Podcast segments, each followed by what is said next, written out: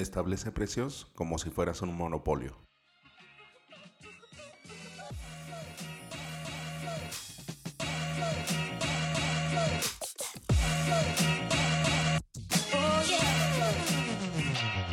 Hola, ¿qué tal? Bienvenidos a Ventaja Podcast, el podcast en donde hablamos de principios, estrategias y tácticas para los negocios tradicionales, online y startups. El día de hoy vamos a hablar del precio basado en el retorno de inversión. Si tienes alguna duda o comentario, entra a ventaja.com.mx diagonal contacto y házmelo llegar por medio del formulario.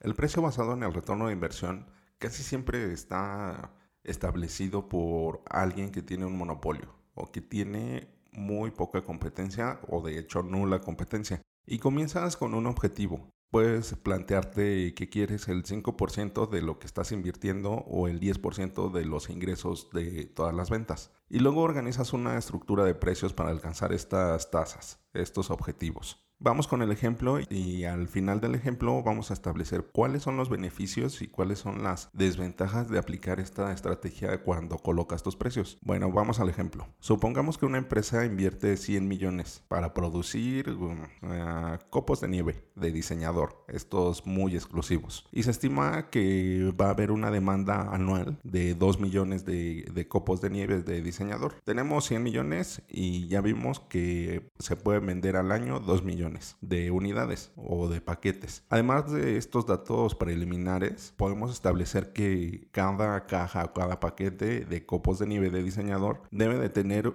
un costo de 50 para cubrir este, este monto. La administración o tú o el consejo o los que están estableciendo estos precios dicen que quieren un retorno de inversión del 20% y esto equivale a 20 millones. Cada paquete, cada unidad cuesta 50, le aumentamos el 20%, el 20% van a ser 10, debe de quedar en 60 al precio público. Así estableces que quieres ganar al final del año 120 millones en ventas y 20 millones de utilidad, estableciendo desde un inicio que quieres el 20% del retorno de esa inversión que hiciste, los 100 millones. Y una consecuencia inusual de este método, de este modelo de fijación de precios, es que la tasa debe de permanecer constante no puedes variar tan bruscamente los precios, pero lo debes de hacer continuamente a medida de que cambia el nivel de demanda. Aquí lo que va a establecer este precio es el porcentaje. Si tus costos de producción aumentan, tu precio debe de aumentar con relación al aumento de este costo de producción. Es decir, si ahora ya no te va a costar 100 millones hacer eh, esos 2 millones de copos, ahora te van a costar 110, sigues la misma regla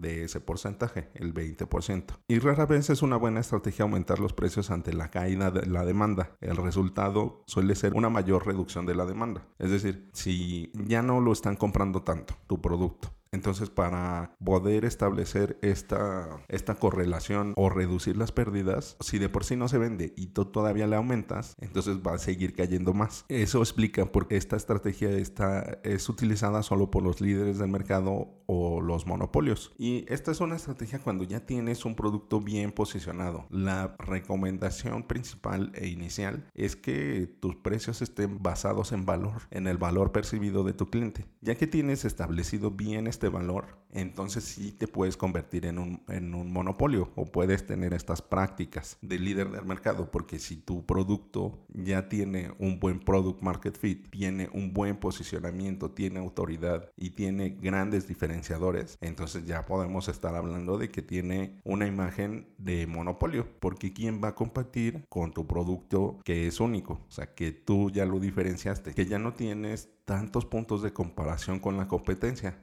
Siempre va a haber, porque por ejemplo, los cursos de verano están compitiendo con otras actividades, pero una de las actividades que casi nunca se tiene en cuenta es el catecismo. Los niños vayan a estudiar religión y muchos no toman esto en consideración, aunque no tienen tantos puntos o de hecho ningún punto de, de, comparación en donde se ofrezca lo mismo si se está usando ese mismo tiempo. Entonces se compite en la asignación de este tiempo. Así que ya que cuando tengas bien posicionado tu producto es bastante interesante aplicar esta estrategia del precio basado en el retorno de inversión, ya que puedes tener una mayor predicción de ventas y puedes establecer cuáles son los costos, los gastos, las utilidades, las ganancias y estos números para tenerlos un poco más fijos y que no haya sorpresas con el precio variable. Siempre puedes hacerlo con la aportación de valor. Si ofreces más valor, puedes convertir tus precios variables en precios fijos establecidos por una meta o un objetivo.